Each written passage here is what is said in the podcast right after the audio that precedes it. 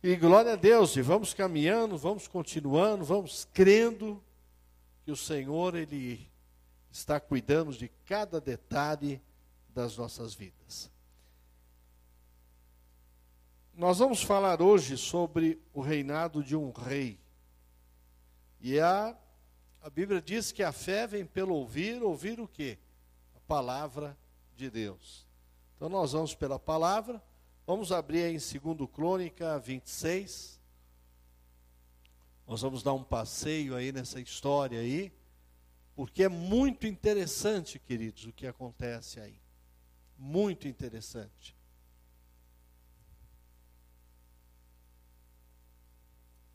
Pela versão que ela está ali na NVI.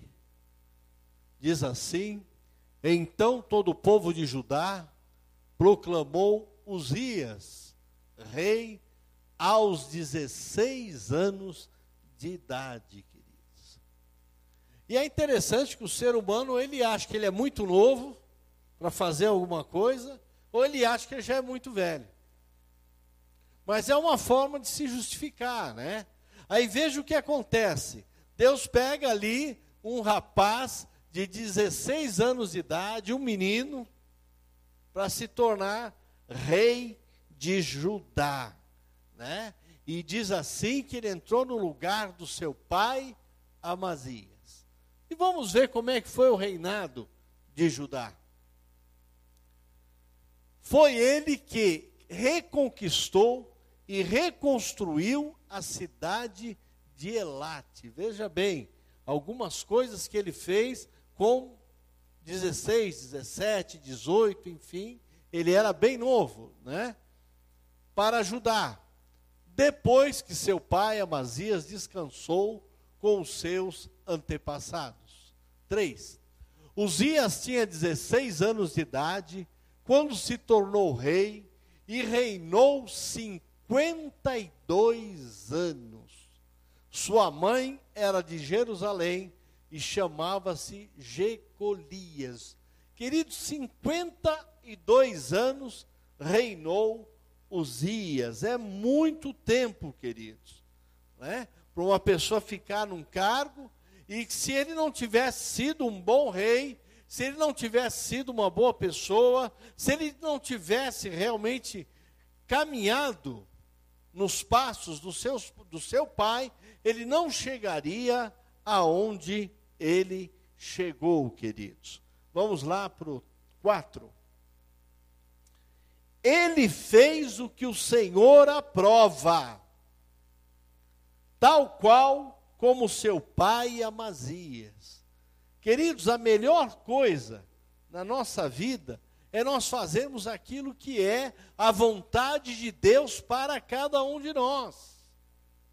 Mas realmente fazermos com amor, não fazermos por fazer, não fazermos por preguiça, não fazermos por obrigação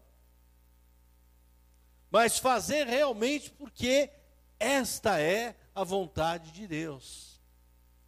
E o rei Uzias aqui diz: ele fez o que Deus aprova.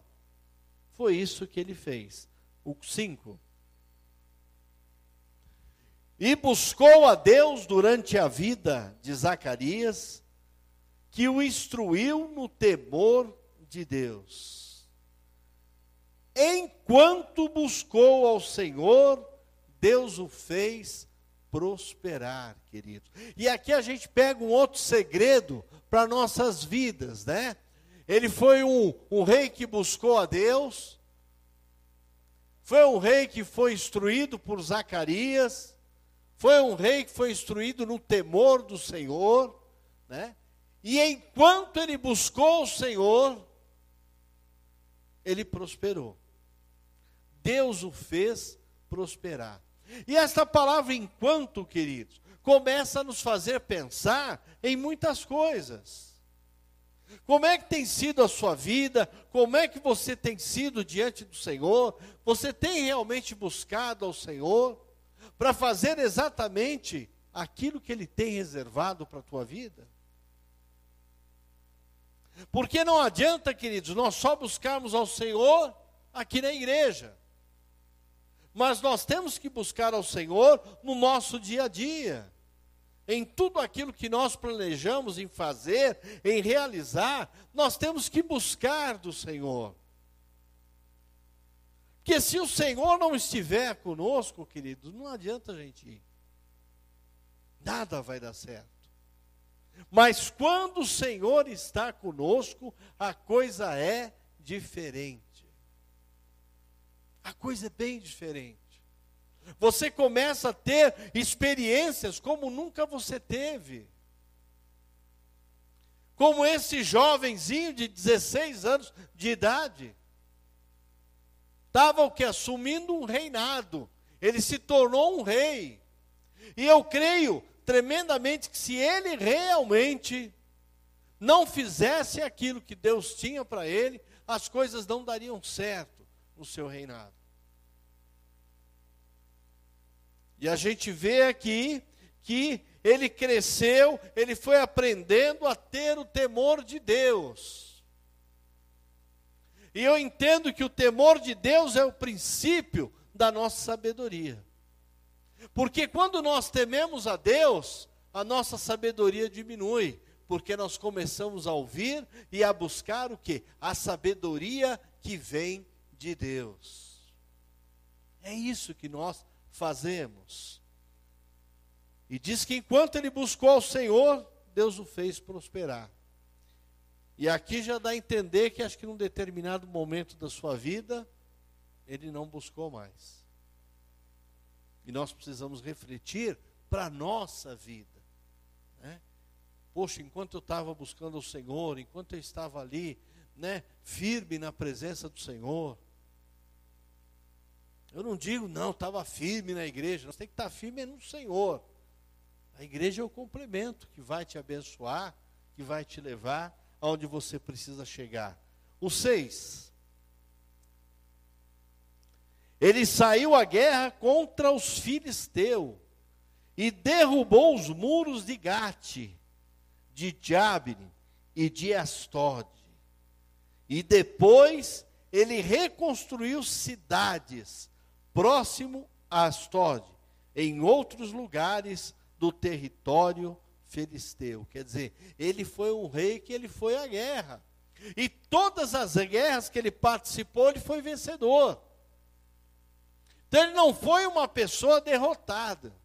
Por quê? Porque ele estava buscando ao Senhor.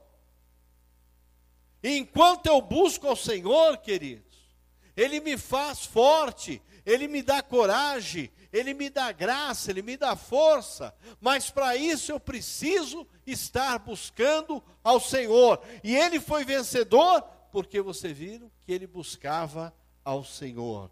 O sete.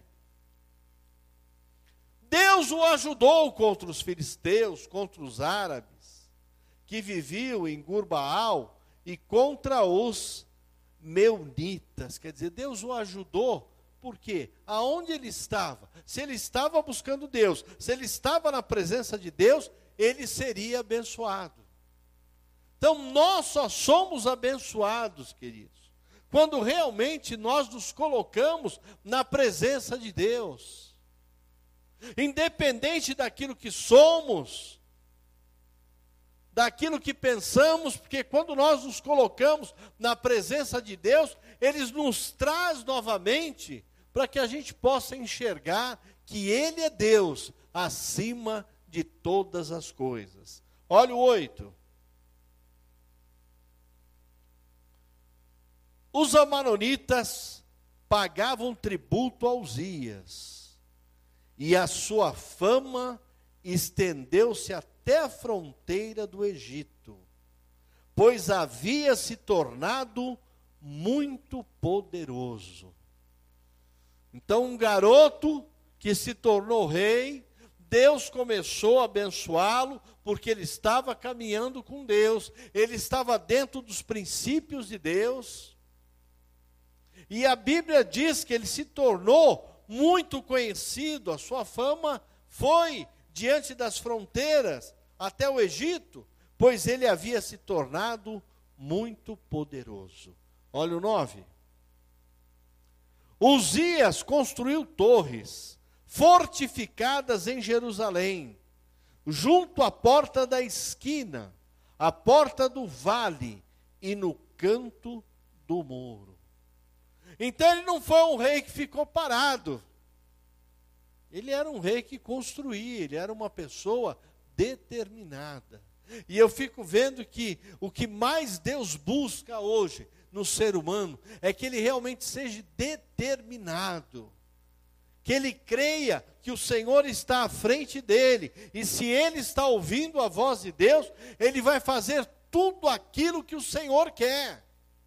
E é esse o desejo de Deus, que a gente realmente faça aquilo que ele determina, determine para que a gente venha fazer.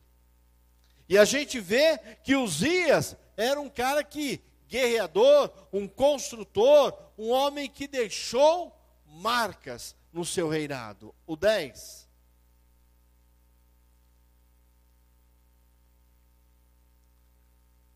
também construiu torres no desertos e cavou muitas cisternas, pois ele possuía rebanhos na Cefalá e na planície. Ele mantinha trabalhadores em campos, em suas vinhas, nas colinas, nas terras férteis, pois gostava da agricultura. Então ele não construiu só na cidade, ele construiu no deserto ele cavou cisterna para que fosse armazenado águas, pois ele possuía rebanhos. Então a gente vê que ele teve uma prosperidade no seu reino muito grande. E olha o que diz o 11. Uzias possuía um exército bem preparado, organizado em divisões, de acordo com os números dos soldados convocados pelo secretário Jeiel e pelo oficial Mazéias, sob o comando de Ananias, um dos oficiais do rei. Então é interessante que a gente precisa aprender uma coisa, para a gente fazer aquilo que o Senhor quer que a gente faça, vamos fazer o melhor, vamos nos preparar, vamos nos organizar, vamos realmente fazer a coisa certa. Eu costumo dizer: quem faz certo a primeira vez não precisa fazer a segunda. Então é isso que a gente precisa fazer. O 12. O total de chefes de família no comando dos homens de combate era de 2.600, queridos. E nós estamos falando aqui no ano de 760, 70 mais ou menos, antes de Cristo. Então era muita gente. Então ele tinha uma grande responsabilidade. 13. Sobre o comando deles havia um exército de 307 mil e 500 homens, o que? Treinados para a guerra. Era uma força poderosíssima que o apoiava o rei contra os seus inimigos. E é lógico que isso não caiu e não. Ele formou tudo isso.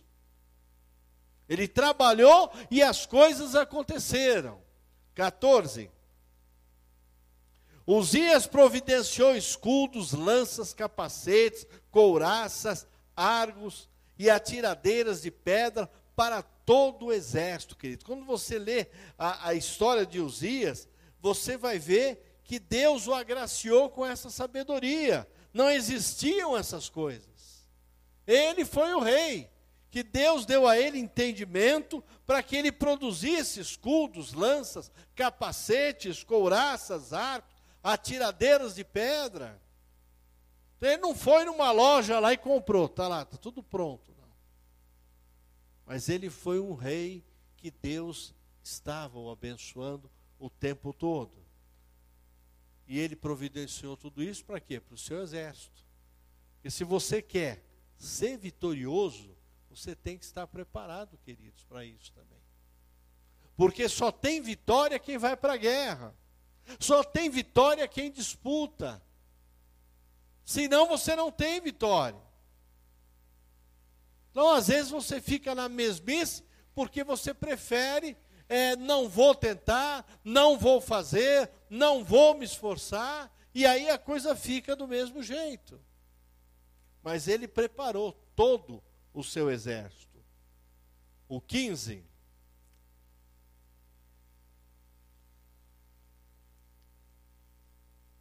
Olha que interessante, queridos. Em Jerusalém, ele construiu máquinas projetadas por peritos para serem usadas nas torres de defesa. Das esquinas, máquinas que atiravam flechas e grandes pedras ele foi extraordinariamente ajudado. E assim tornou-se muito poderoso, e sua fama se espalhou longe. Queridos, quando o homem não procura glória para si, é a glória de Deus que vai ser manifestada na vida dele. É Deus é quem faz. É Deus é quem vai estar à frente dirigindo a vida dele.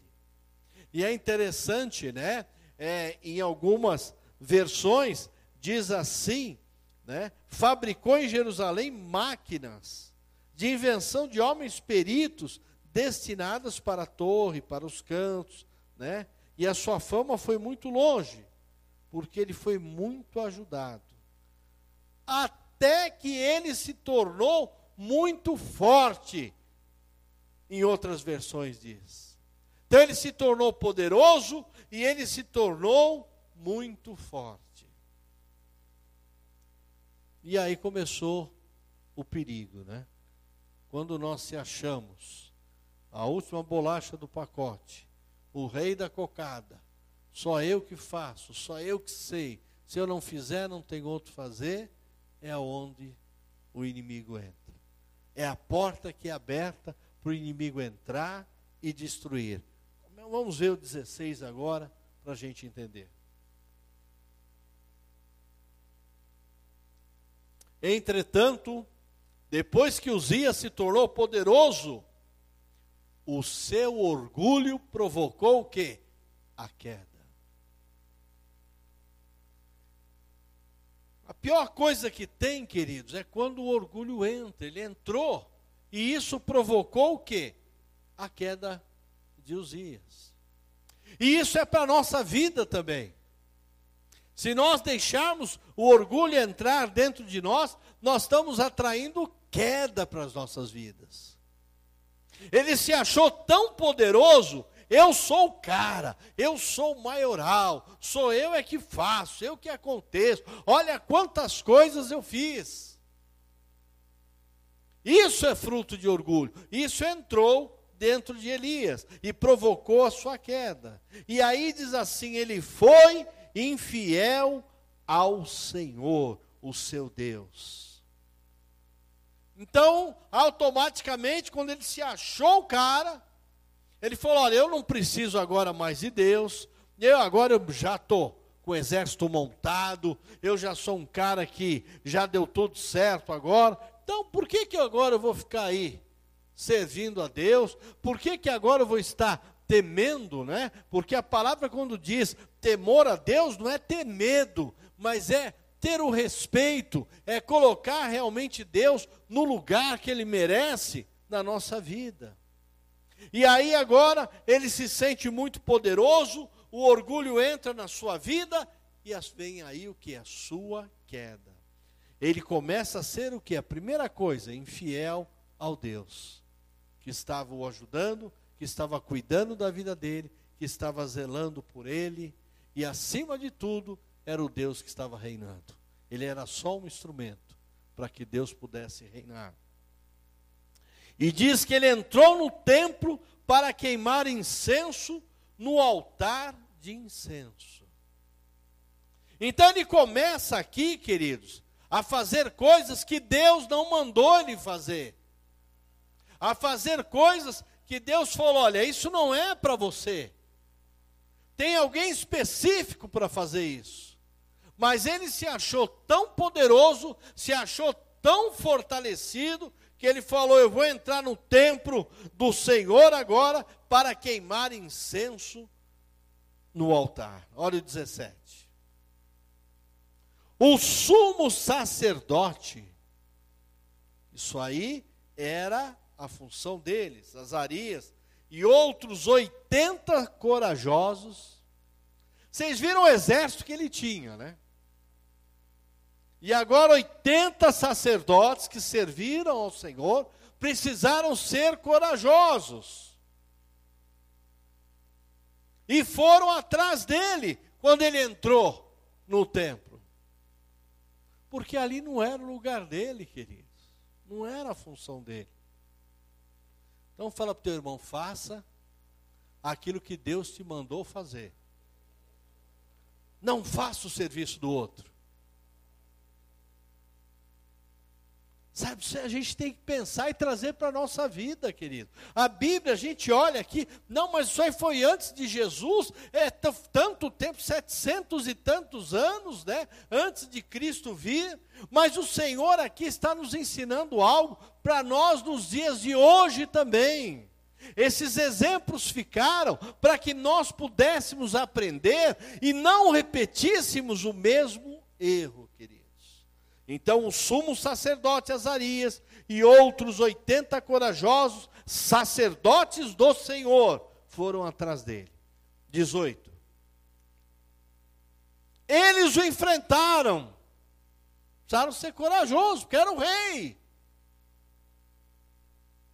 Diz aqui que eles o enfrentaram e disseram: Não é certo o que você está fazendo. Em outras palavras, ele está dizendo: Isso está errado. Aqui não é o teu lugar. Né? Disseram: Não está certo que você, Uzias, queime incenso ao Senhor. E a palavra ainda deixa claramente: isto é tarefa dos sacerdotes. Sacerdotes, esses descendentes de Arão e consagrados para queimar o incenso, queridos.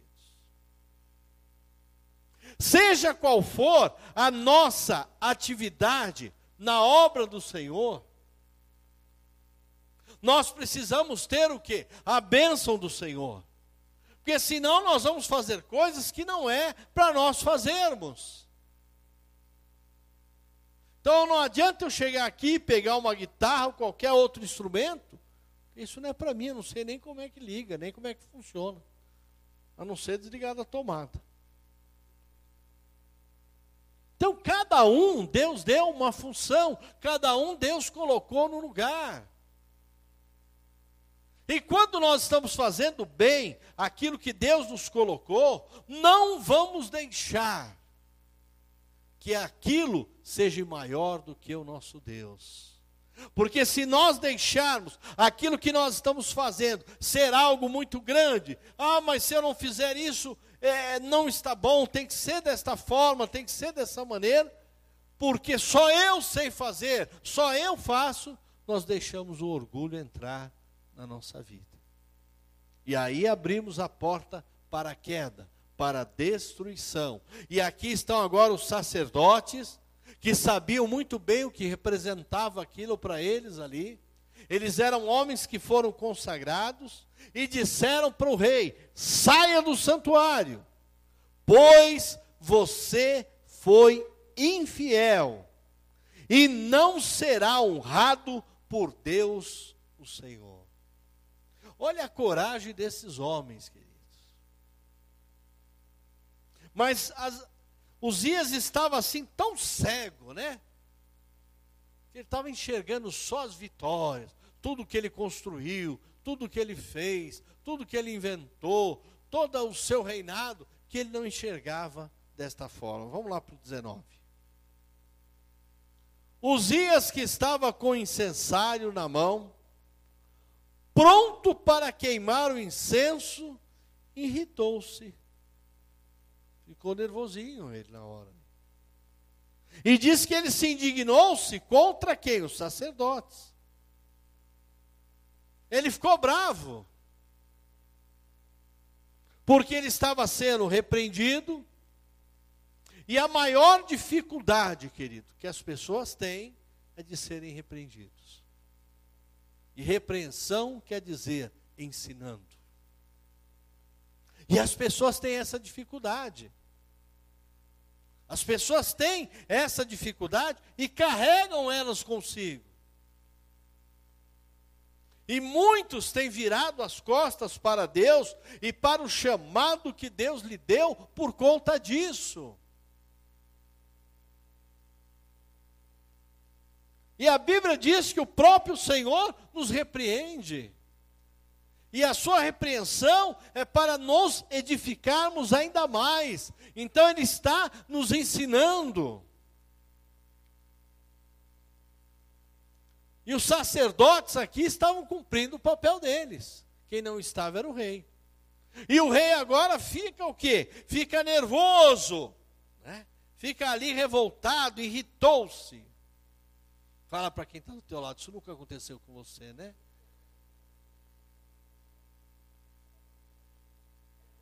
Né? Tem horas que a gente precisa, querido. Ninguém gosta de ouvir um não. E às vezes a gente precisa ouvir o um não. Porque através desse não, nós vamos receber muito sim, queridos. Mas precisamos aprender isso. Precisamos aprender isso. Olhe para a vida de Uzias aí e traga isso para a sua vida. Né? Traga isso para a sua vida. Então imagina o bate-boca que foi com o rei e com os sacerdotes lá. Mas vocês viram que eram homens corajosos, eles não temeram. Ali não era o lugar que o rei deveria estar. Ele não foi chamado, ele não foi ungido, ele não foi preparado, ele não foi consagrado para estar naquele lugar.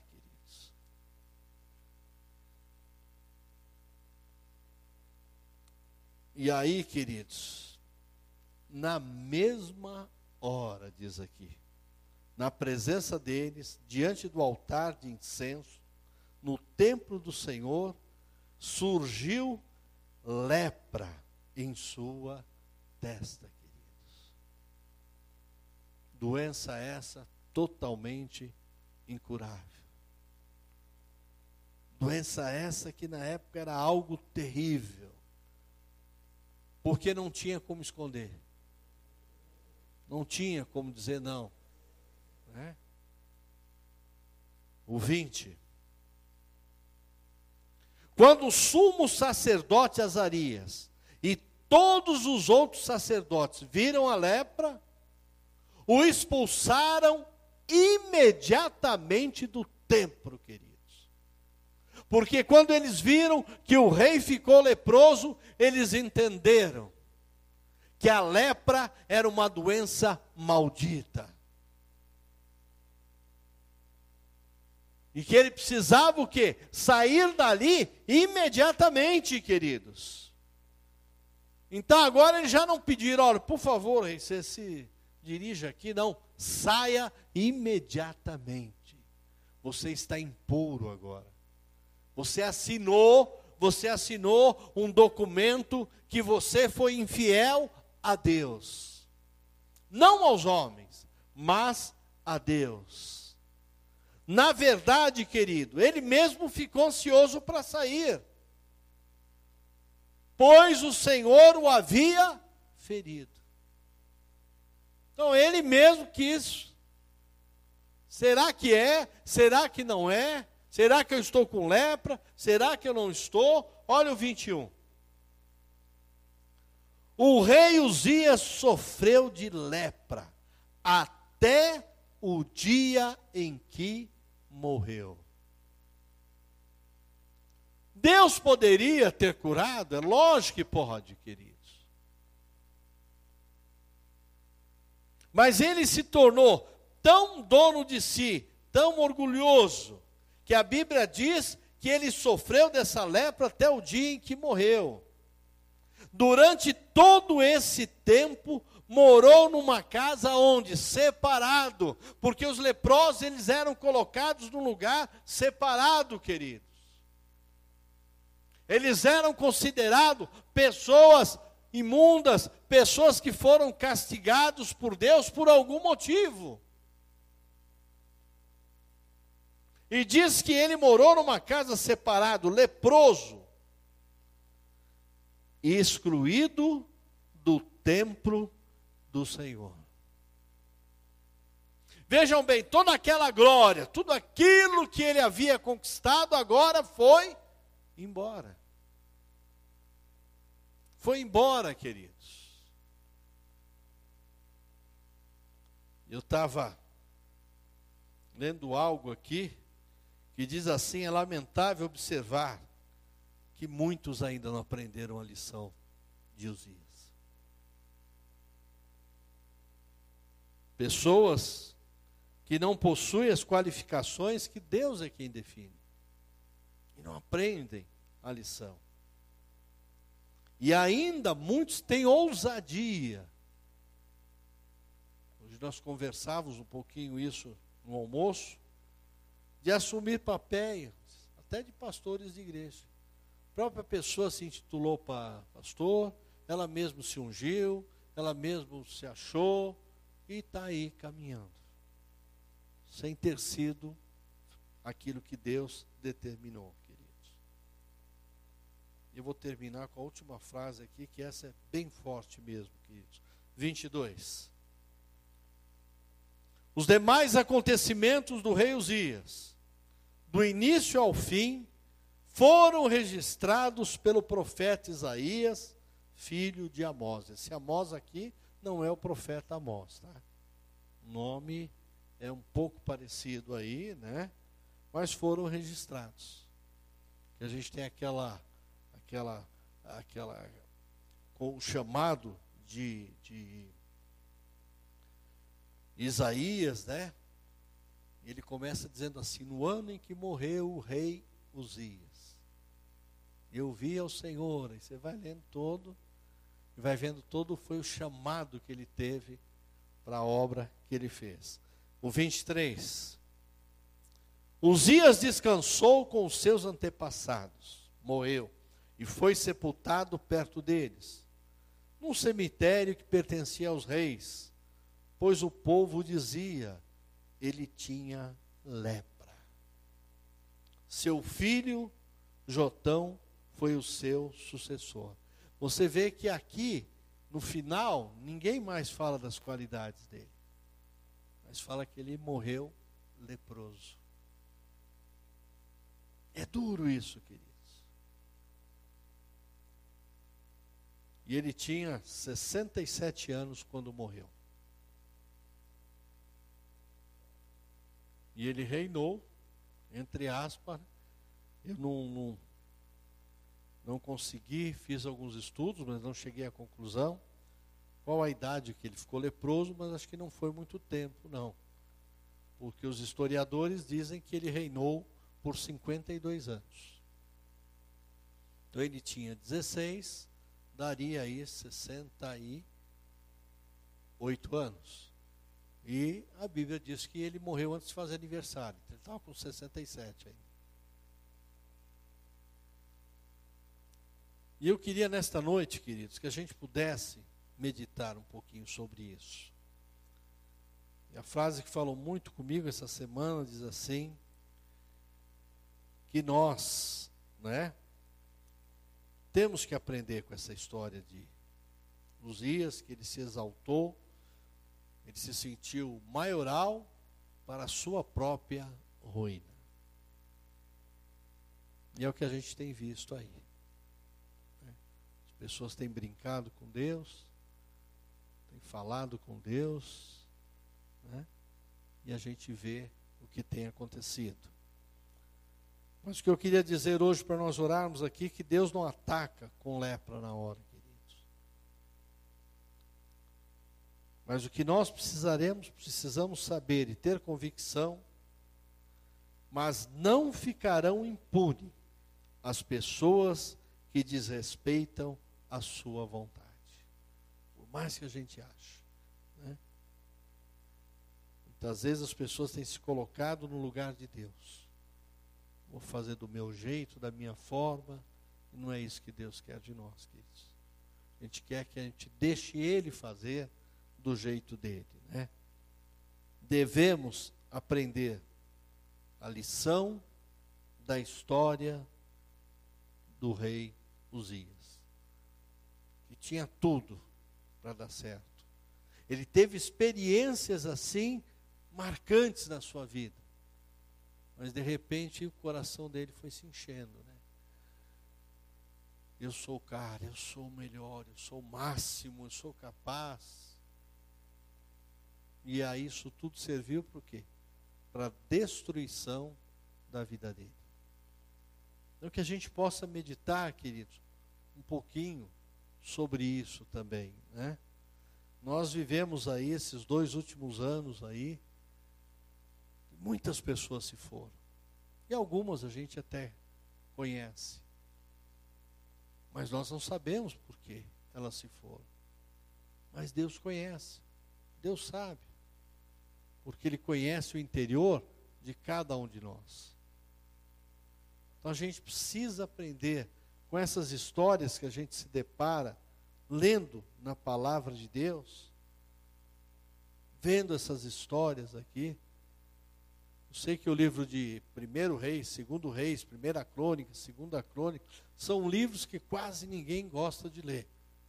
Mas se você começar a ler a história de cada rei, você vai ver quantas lições nós aprendemos aqui. Quantas lições. E Deus não é um Deus vingativo.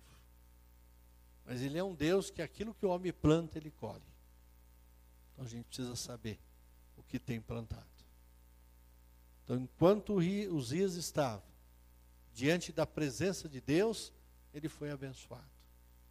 Mas quando ele saiu, as coisas acabaram para ele. Então, meu desejo é que você possa deixar esta palavra aí entrar na sua vida. Né? Deixar assim realmente, e você começar a olhar para dentro de você. E ele se sentiu tão poderoso, mais que Deus, que ele foi fazer aquilo que Deus não autorizou que ele fizesse. Então nós precisamos olhar o que, que nós temos feito, queridos. Aonde nós estávamos, para onde Deus nos levou e aonde nós estamos hoje. Só nós podemos dizer isso ao Senhor.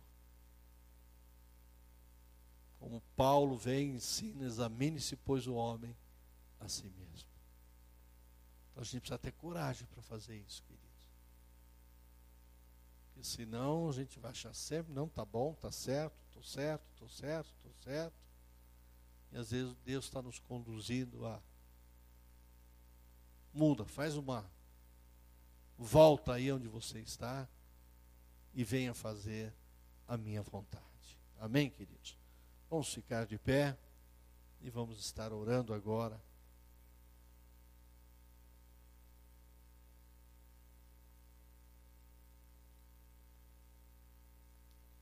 Curve sua cabeça, feche os seus olhos. Deixe que o Espírito Santo continue ministrando em seu coração. Depois leia sobre a vida de Uzias, leia esse capítulo novamente. Segundo Crônicas 26. E deixe o Senhor ministrar na tua vida. Pai, nós estamos na tua presença, Senhor. E sabemos que o Senhor é Deus de todas as coisas, ó Pai.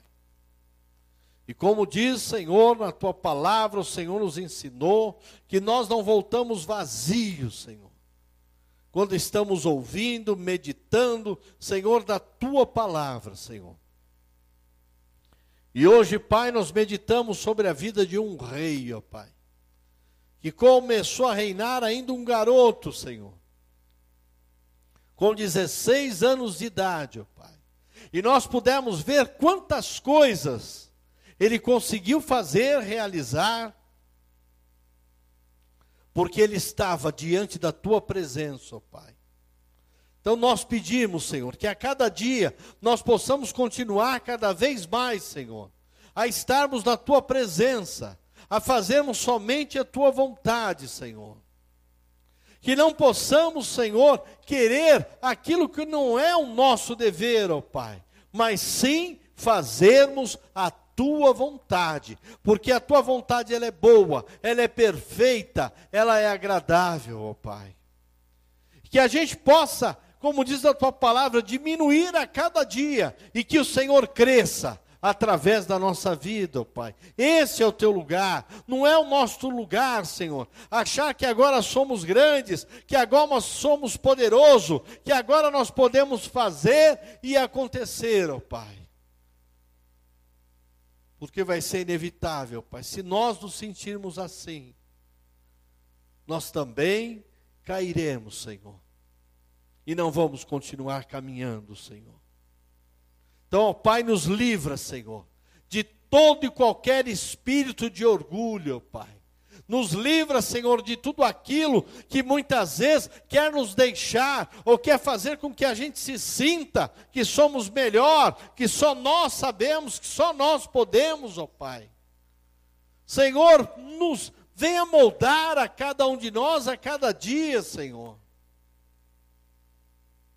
Porque a tua palavra diz que outra vez nós vamos conseguir enxergar a diferença daqueles que te servem e daqueles que não te servem, ó Pai. Então venha, Senhor, falar em nossa vida, em nossos corações. Venha derramar sobre nós a tua graça, ó Pai. Como o Senhor respondeu a Paulo, minha graça te basta, Senhor. Então nós precisamos da tua graça, Senhor. Então venha fazer isso sobre as nossas vidas, ó Pai que possamos meditar, Senhor, nessa história do reinado do rei Uzias, ó Pai, e trazer para as nossas vidas nos dias de hoje, como nós estamos agindo. Às vezes Deus tem abençoado tanto as nossas vidas, e às vezes nós nem paramos para agradecer, para dizer obrigado, Senhor. Então, ó Pai, nos livra, Senhor nos livra, Senhor, de todo mal, desse espírito, Senhor, chamado orgulho, Pai. Nos livra disso, Pai. Mas que tudo aquilo que nós fomos fazer, fomos realizar, ó Pai, seja realmente feito debaixo da tua vontade, ó Pai. Sê conosco, ó Pai. É o que nós te pedimos agora, no nome poderoso de Jesus Cristo de Nazaré. Amém e amém, Jesus.